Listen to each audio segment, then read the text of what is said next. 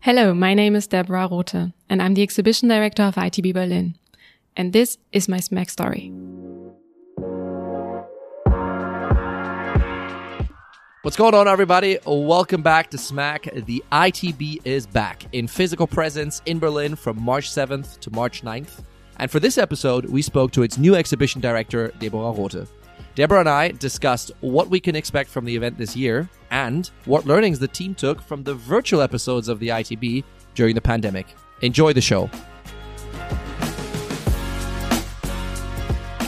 Okay, um, Deborah, good morning. Uh, thank you for having us at the ITB offices or at the, the Fairgrounds Berlin offices. Before I start, congratulations are in order.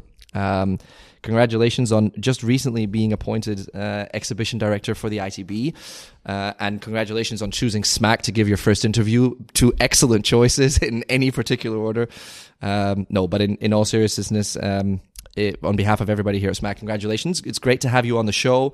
Uh, I'm going to start with a very easy one. Um, when you started working for the fairgrounds here in Berlin for Messe Berlin, did you have any idea what you might what might happen here in the past let's say four years including a pandemic lots of cancelled events and now a, a very sudden restart.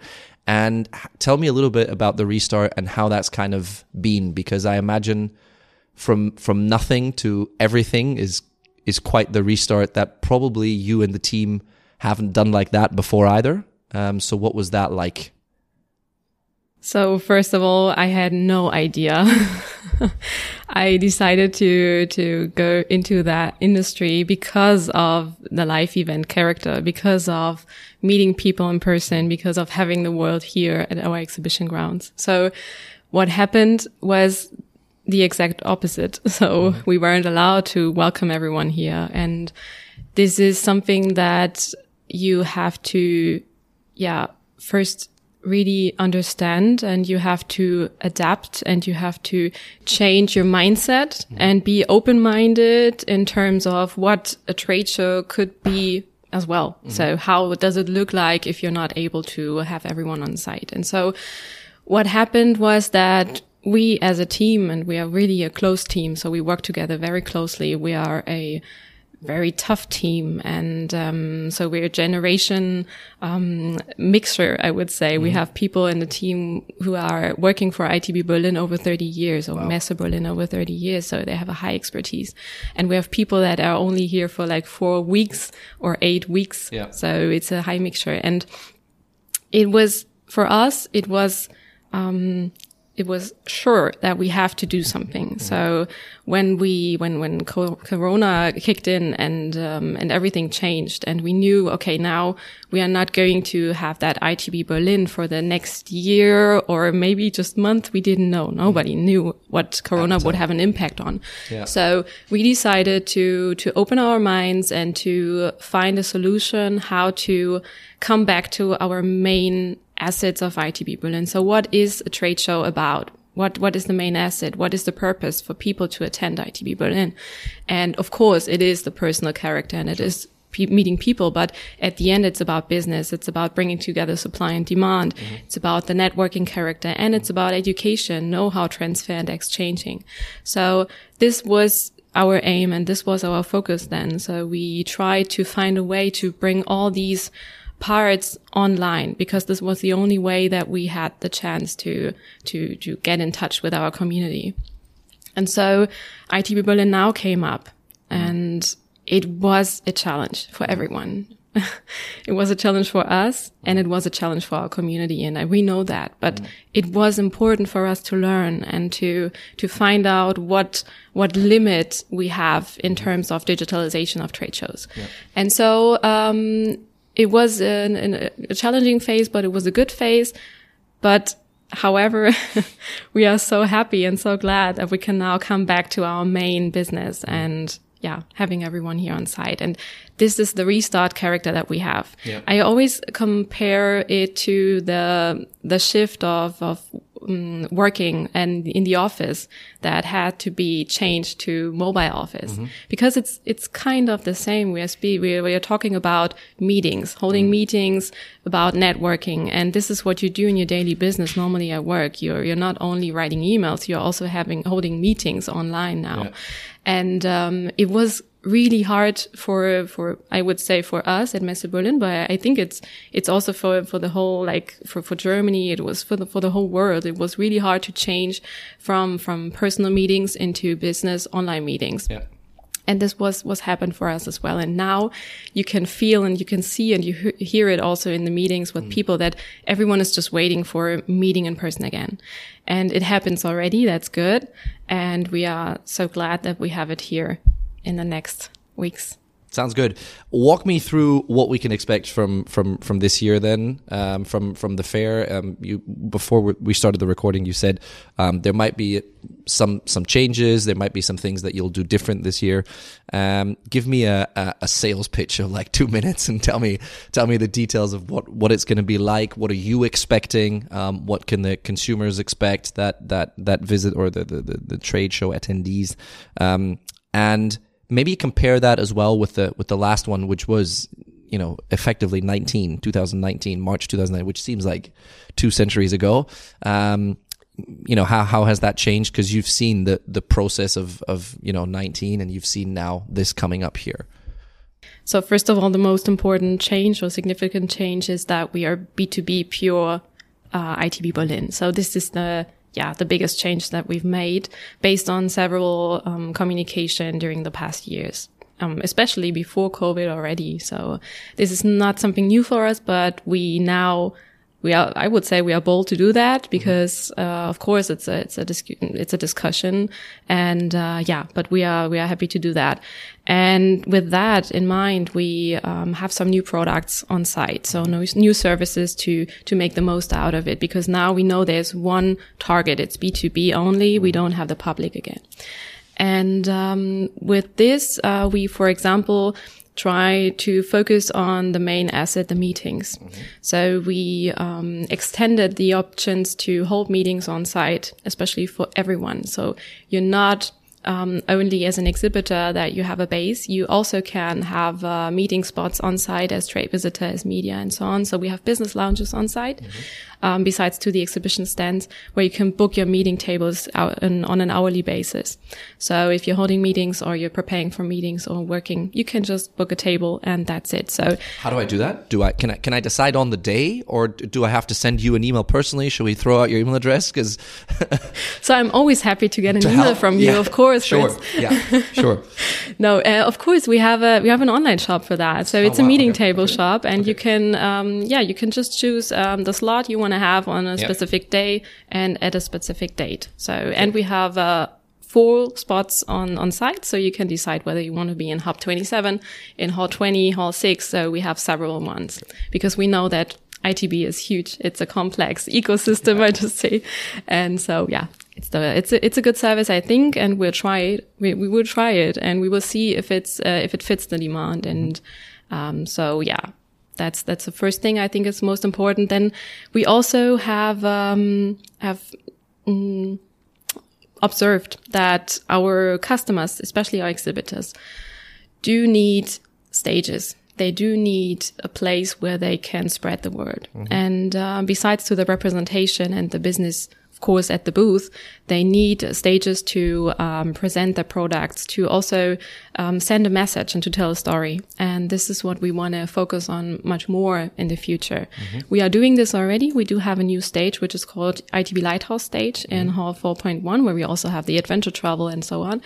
And uh, there we have s- slots for exhibitors to mm-hmm. just go on stage and present their products. And this is, I think, very important because it's besides to the ITB Berlin Convention, mm-hmm. where we have more the you know, content wise, uh, uh, we have more content from ITB Berlin and its partners.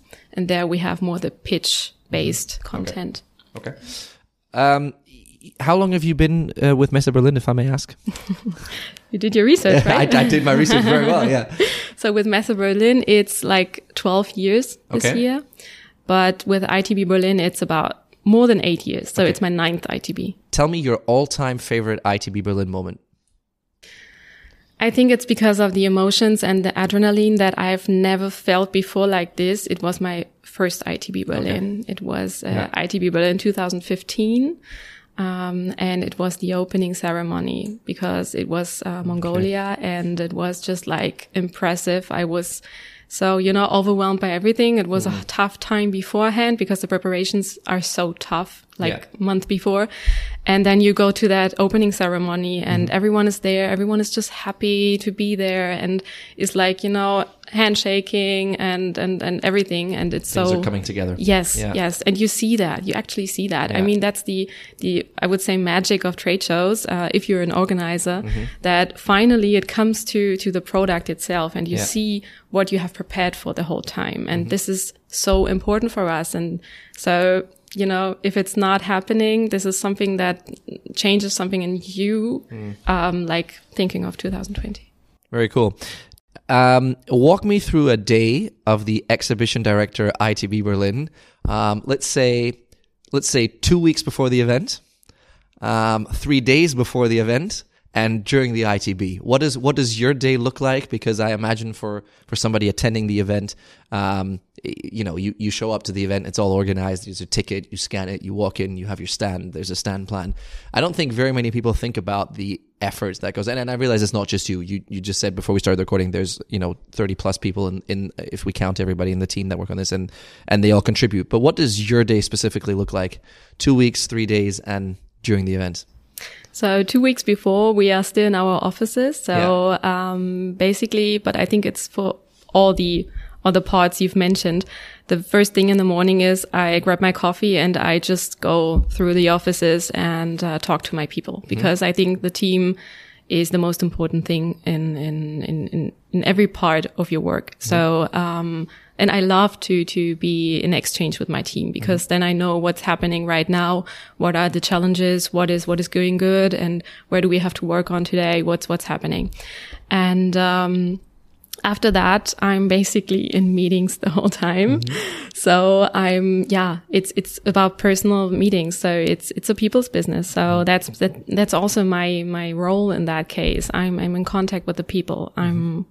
exchanging. I'm planning. I'm doing everything the whole day. And uh, right now, I'm on a lot of interviews, mm-hmm. so I'm happy to give some insights about ITB Berlin mm-hmm.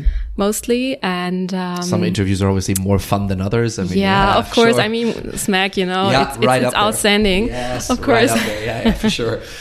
yeah, no, no, I like that. I, I mean, ITB Berlin is a huge brand, you know, sure. and I'm happy to to represent it as an exhibition director. And so, um, together with the whole team, I'm, I'm always in, in contact with our customers, with our partners, and so that's that's my main business.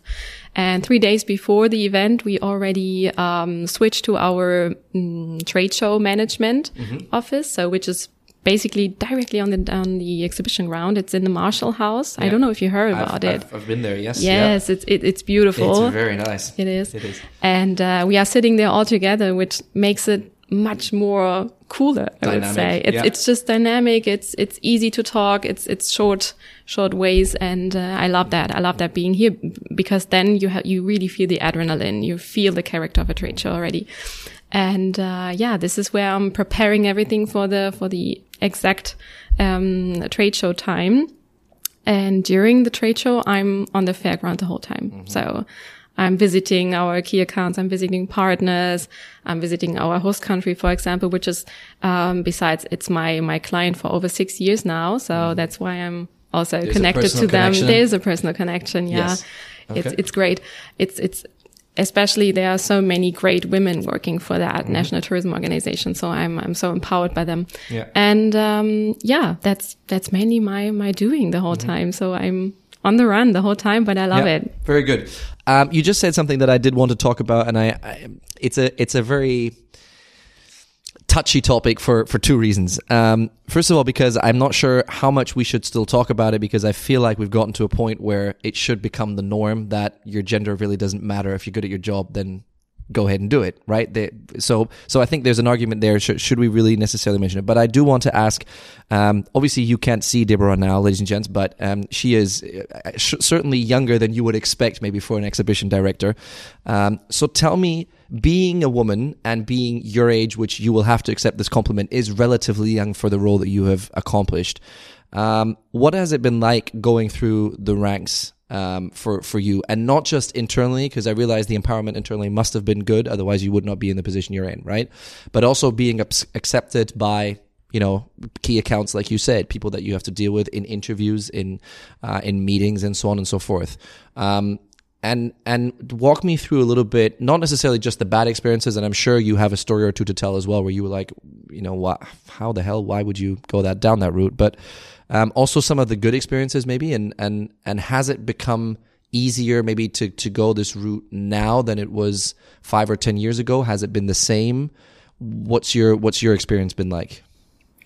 So I think there is, there might be um, a difference between a company like Messe Berlin and mm-hmm. the, the private sector, I would say, sure. because at Messe Berlin, of course, we do have like historically people in these positions that are older than me that have more mm-hmm. experience that maybe also got some experience outside of Messe Berlin because I am like a Messe Berliner. I would say I'm a Berliner and a Messe Berliner because one. I am, I yeah. am. Yeah.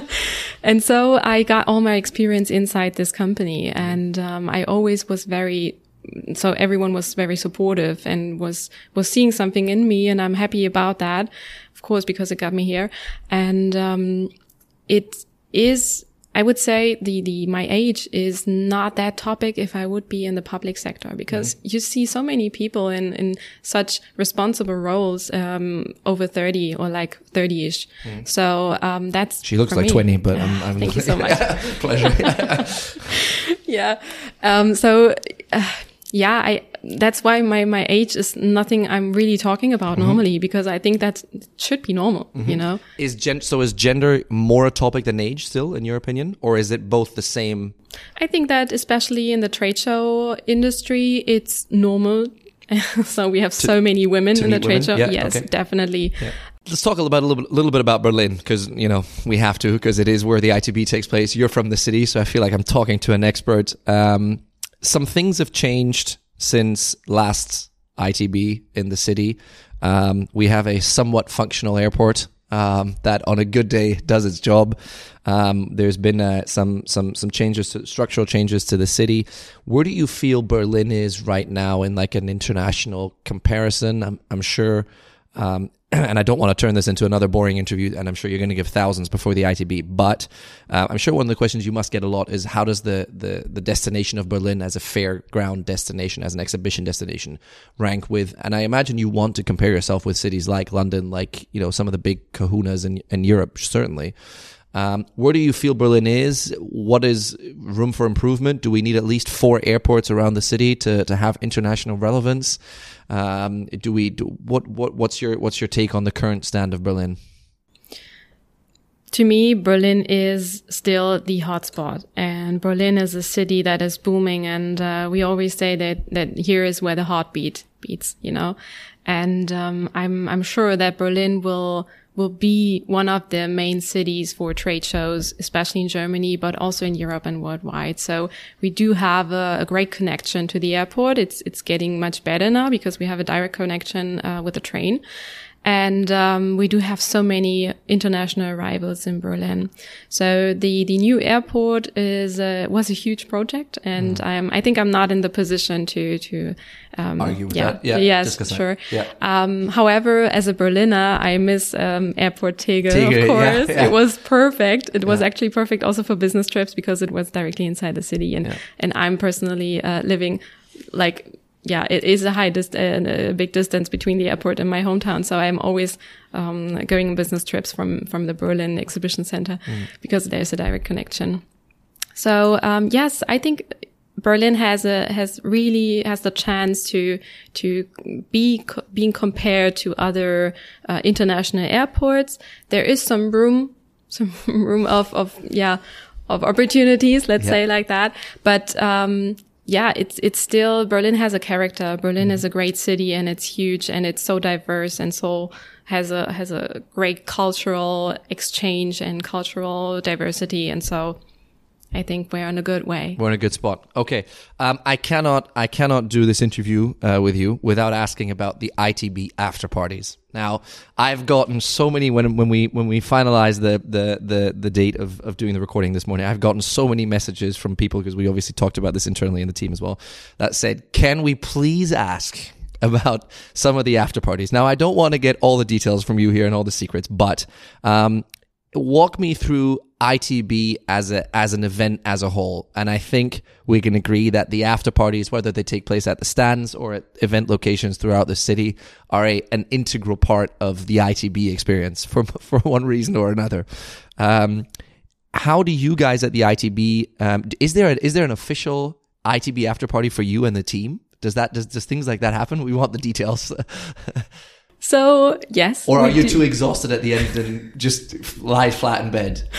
No, no, uh, we're still on this as on this high adrenaline level. Yeah. So yes, we do have. It's called ITB farewell. Okay. Um, we do need that actually at the end because it's it's just to come together again mm-hmm. at the end and just celebrating what happened right now because you know it's like eleven months of preparations and so I'm I'm always so proud of everyone. I'm, mm-hmm. I'm that we did this, that we managed this huge ITB Berlin complex ecosystem. But at the end, it's one show that happened and the people were able to arrive and the mm-hmm. people were able to celebrate and to do business. And so this is something you can be proud of. And I'm happy to, to celebrate it also with a team. Mm-hmm. And yes, of course, we do have several events at the stands and yeah. outside of the exhibition halls. And, uh, we are in yeah, in, in, in, in, exchange with our customers who always invite us as well. Sure. So we're yeah. happy to, to go there as well. So I think ITB Berlin is, uh, is very efficient and it's a, it's a business platform. Mm-hmm. However, it's also a huge family party. Mm. We always say it's a family gathering and what is life without partying and, sure. right? Sure, agreed. Uh, out of curiosity, so the ITB this year is from Tuesday to Thursday, correct? Correct. Okay. H- how many hours of sleep do you reckon you're going to get it, between Tuesday and Thursday evening? So that's two nights. So it's Tuesday to Wednesday where you could potentially get some sleep, and Wednesday to Thursday where you could potentially get some sleep. How, what do you, what's your what's your educated guess on how many hours you will you will get? Well, it depends on the after show party. Oh, yeah, I, would imagine that I, so. Yeah. That I'm going. No, um, yeah, normally, so sleep is very important to me. So, okay. um, yeah, I'm trying to manage to get at least five hours of sleep, I would say. So, yes, 10 hours. So 10 hours. 10 hours would, would be, be, great. Would that be would good, be awesome. Okay. We'll, we'll make sure to follow up on that one. Um, let me, let me go back to the, to the event, um, Deborah, and, and let's talk about uh, a little bit about what can be expected this year and in a little bit more detail. And I specifically want to talk about two things. First of all, um, we got a very interesting question beforehand um, that I wanted to ask, and I wanted to see if you were willing to share this with us. Who has the biggest, or who had the biggest stand ever in your ITB history experience, including this year. Um, and and what was that stand uh, like? Does the, is there is there is there something that comes to mind where you say, yeah, that was that was a huge stand? When it comes to ITB Berlin, there are so many huge stands, especially yeah. when you're just like a small person like me. Mm-hmm. However, I would say the most impressive or maybe, yeah. yeah. most uh, like, um, diverse one, I yeah. would say. It was very creative because it was uh, of Emirates. Okay. And Emirates built up this great kind of, um, what was it? It was like a ball. It was like a huge ball mm-hmm.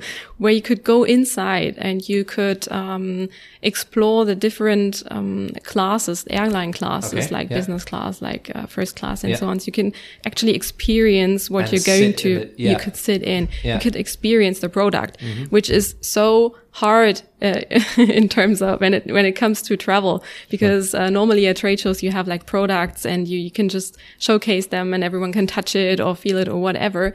When it comes to travel we know that it's hard to to make it like you know tangible. Tangible yeah, and experienceable. And so that was uh, really good. That was mm. great because it was yeah you know it was creative it was new it was something that you could actually experience and, and yeah, touch. Yeah. yeah. Do you get a chance and and I mean this with all the respect in the world, but do you get a chance actually to see every single stand and be honest with me?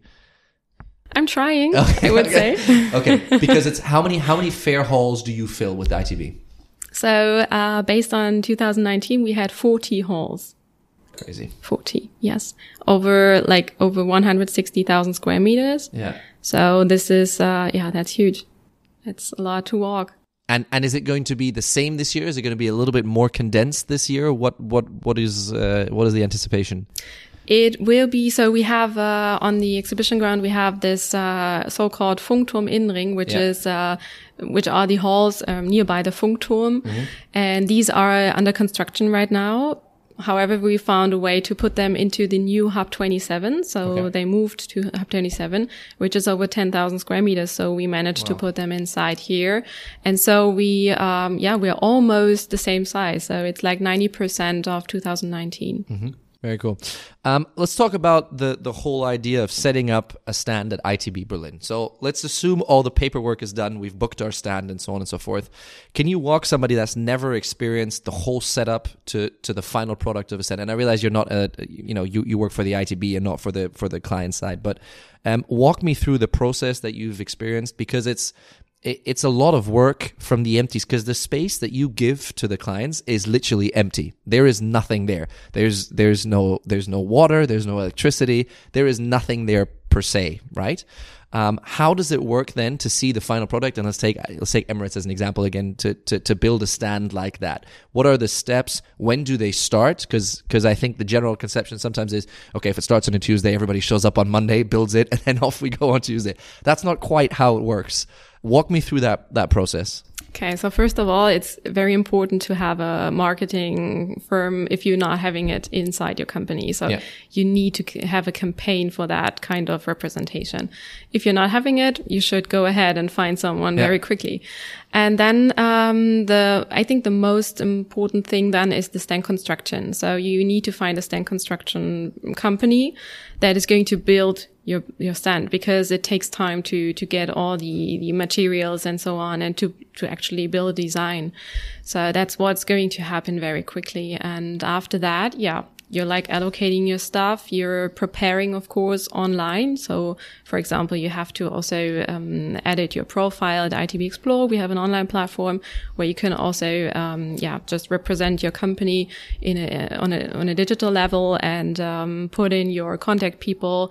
Um, try to to network already and try to schedule your meetings. That's very important as well. So get in touch with people and be prepared because it's the preparation is the most important thing before you're you're you're actually traveling to Berlin and to come to the trade show because when you're on site you you don't have any time to do your research. You have to do it in advance. And so, yeah, you have this production part with the stand construction, and then you have the preparations on your side regarding meetings and so on. And when do people start, or when do you open up the fairgrounds for the stand construction gang that comes uh, and, and and builds the stand? Does this happen two days before, two weeks before? When when does this start? Yeah, so um, the the official part starts about one week beforehand. So this is uh, this is where the, the, the clients come on the on this um, on the fairground. We actually start like three days beforehand as well. So it's like ten days before we are starting to you know we say it. Uh, how do you say it in English? Um, we say in German. Yeah, it's ahead. it's a nice word. It's aufschnüren. Yeah. So we we are aufschnüren We the we the- un- yeah, we untie the the, halls. halls. Yeah, okay. right. Right. Yeah. And uh, after that, the people are coming on, on on the exhibition grounds, and the stand constructors start constructing. And this is about seven days beforehand. Yes, and it takes so much time because if you're having a stand with about 1,500 square meters And height. and height, and Yeah, yeah, yeah. yeah, with an upper story, right? Yeah. Then it just takes time because you need to construct everything. You have a static, you have to get it checked as well. So one day beforehand, we have an approval, and the technical department is literally going to each stand Wow. and check whether it's it's okay, whether, Whether it's, it's safe. approved, it's safe, Yeah. really, because the safety of our t- participants is the most important thing, of Sure. course. And so, yeah, Wow, crazy, uh, crazy to see from from from an outside perspective because all all most fair uh, trade show visitors see is is the finished product, right? And then they leave by Thursday the latest, and they they don't see the deconstruction either. Um, let's talk about the marketing, uh, uh, Deborah. And I, I imagine something like ITB Berlin has a massive marketing uh, ecosystem, as you called it before, behind it. Can you walk me through some of the things that you guys do um, around the world? I would imagine. I realize there's different ITBs. I was fortunate enough to be at ITB Asia back in 2017, I think, in Singapore um, at the time. Can you can you explain to me that the whole ITB ecosystem because there really is a lot more, with all due respect, than just ITB Berlin. There's a, there's a lot more going on uh, behind the scenes. Yeah, so ITB as a brand has its mothership, which is ITB Berlin. Mm-hmm. And then we have three other shows. So we have ITB Asia, which mm-hmm. was established in 2008. So we started in Singapore. Then we have a team which is working there. We have a team in, in China, in Shanghai for mm-hmm. ITB China. And we have the same team from ITB Asia working for ITB India, which is uh, going to be held in Mumbai mm-hmm. in April. So, um, we do work, um, with its own teams mm-hmm. for each trade show because it's very important to know the market and to, you know, react very quickly. And, um, we do have our own marketings as well. Like here at ITB Berlin, for example, we have two people in our team which are handling all the marketing stuff. Mm-hmm. So it's our ITB Berlin uh, marketing crew, we say. Yeah. And then we have, of course, a centralized marketing team of Messe Berlin. Sure. But we in, in, inside the team are handling the whole ITB Berlin stuff and mm-hmm. they are working closely with the marketing teams of the other ITBs. Mm-hmm. Um, how how important is the international expansion for for a gang like like yours here? Um, because the the brand of ITB is is very strong. Um, we can we I think we can all agree on that. Not just because we're in the city, but also uh, around the globe. And then why why specifically choose these destinations um, with with Asia and being Singapore, with China being Shanghai and and Mumbai? Is it because you feel like those are particularly interesting countries in terms of the tourism, in terms of potential? Um, and and are there other destinations on, on the horizon that we can leak right now? So actually, we get so many requests about having an ITB yeah. in a specific country, and we are always evaluating if it makes sense to go there, mm-hmm. if we can get the best out of it for the country as mm-hmm. well. However, uh, we are always focusing on the most emerging markets okay. in that specific time spot.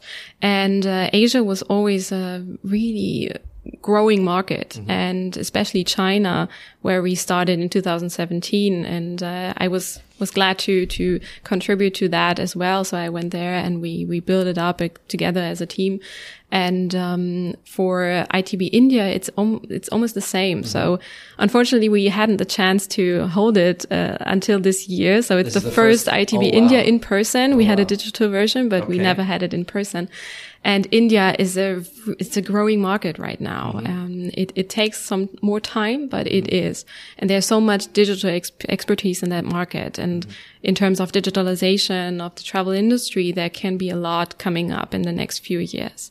So yeah, that's that's the the main focus that we have. Very cool.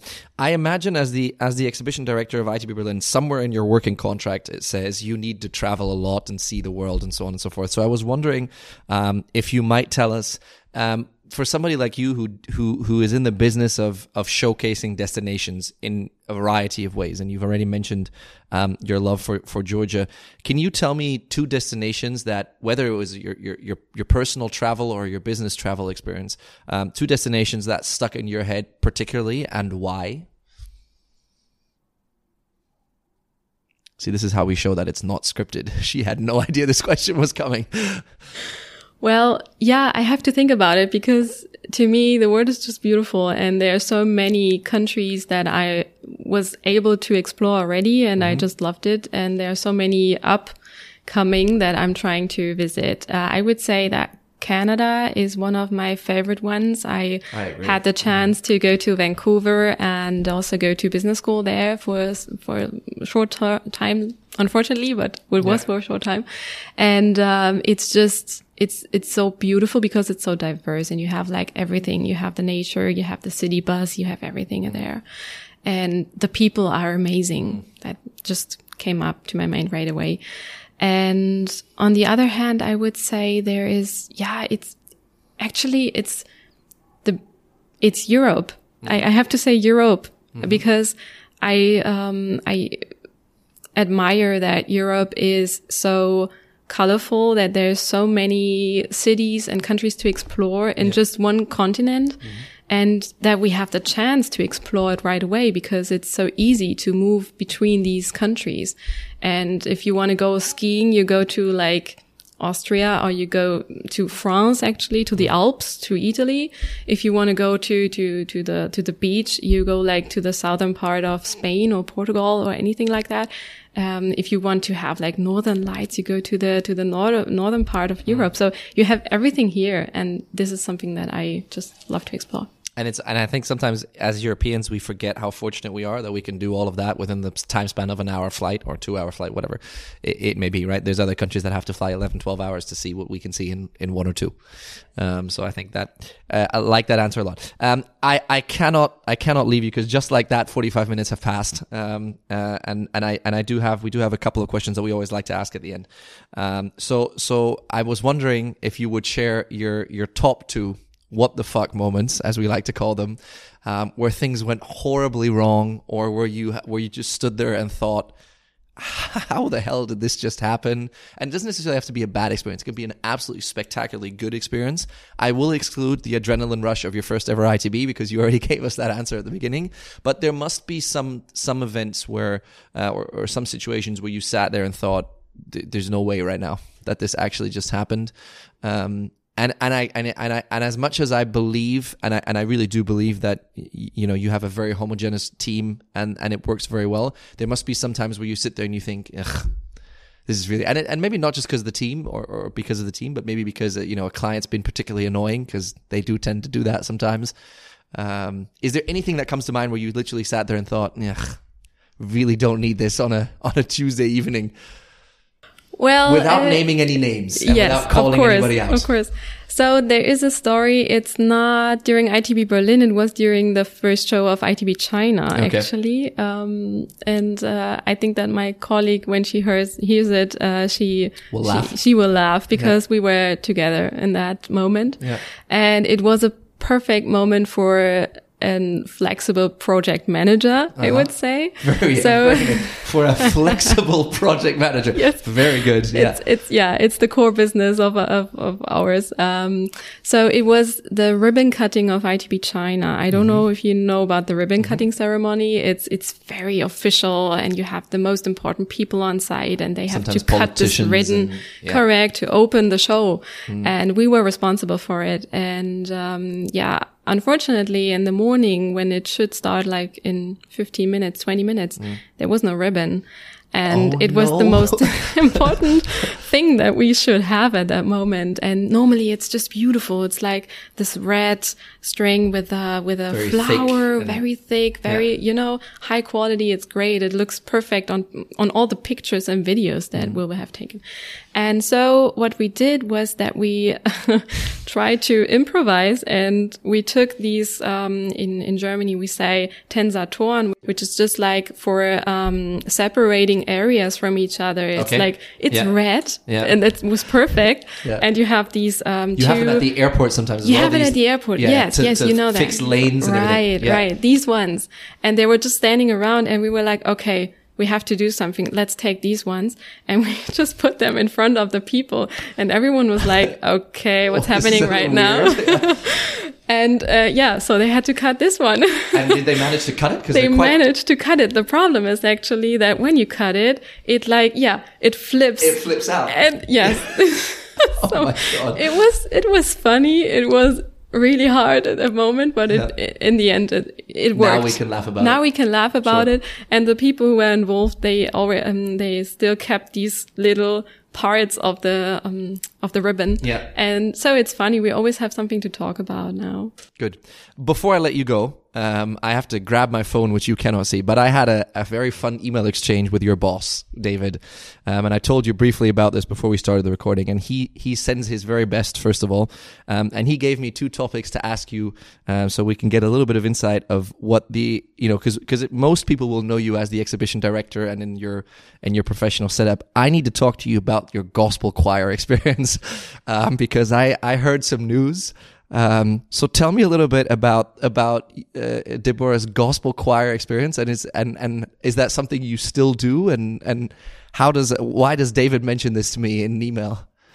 I would say nobody wants to hear me singing. Okay. Not anymore. Maybe maybe um, back in the yeah, day. back in the day, right? Yeah. Wow. Okay. So the gospel choir thing was uh, something in my younger years, younger years. So maybe yeah. two years ago, basically.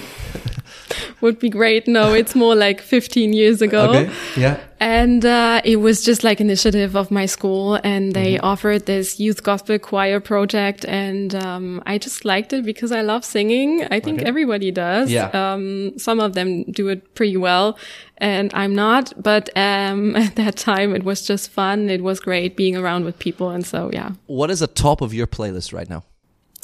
The top is Mind Over Matters of Young the Giant. Okay. Very, oh, very good. Love Okay, that. Very good. Um, and then another thing, and, and this is clearly David's doing, so I, I will take no responsibility here.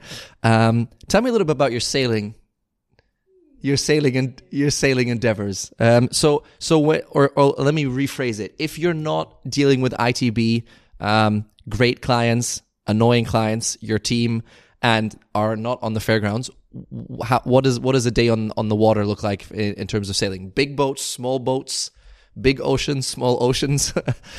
I can tell you about my last trip to Croatia um, together with my partner. We did a sailing trip uh, on the Adria, Okay. which was just incredible because we, yeah, we, we had a, um, a so-called yacht, you would say. It's a Bavaria. It's like a sailing boat with a motor and with an engine.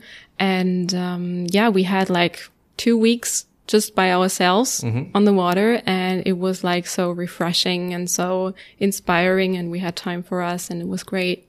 And is it is it good to have that sometimes because you deal because you just said uh, halfway through the through the recording it's a people business and people can be yay and nay right um, is it sometimes good to to shut that out and and have quietness and peace Yes, it is. sure, right? It is, yeah. I'm an explorer. I love to be around. I love to be around people, mm-hmm. but I also love to be around just by myself and explore and discover the world just by myself. Yes. very good it was a breath of fresh air speaking to you. Thank you so much for your time. Um, we will uh, we will share the news that ITB is back and I'm sure the world will will hear. Um, and I, I will come back to you at the end uh, of ITB and see how we did with the 10 hours of sleep if that actually happened. Um, good luck to you and, and the team when, when the time comes um, hosting everybody uh, back to the city. Uh, and we'll see you soon. Thank you very much. Thank you. Thanks, Fritz.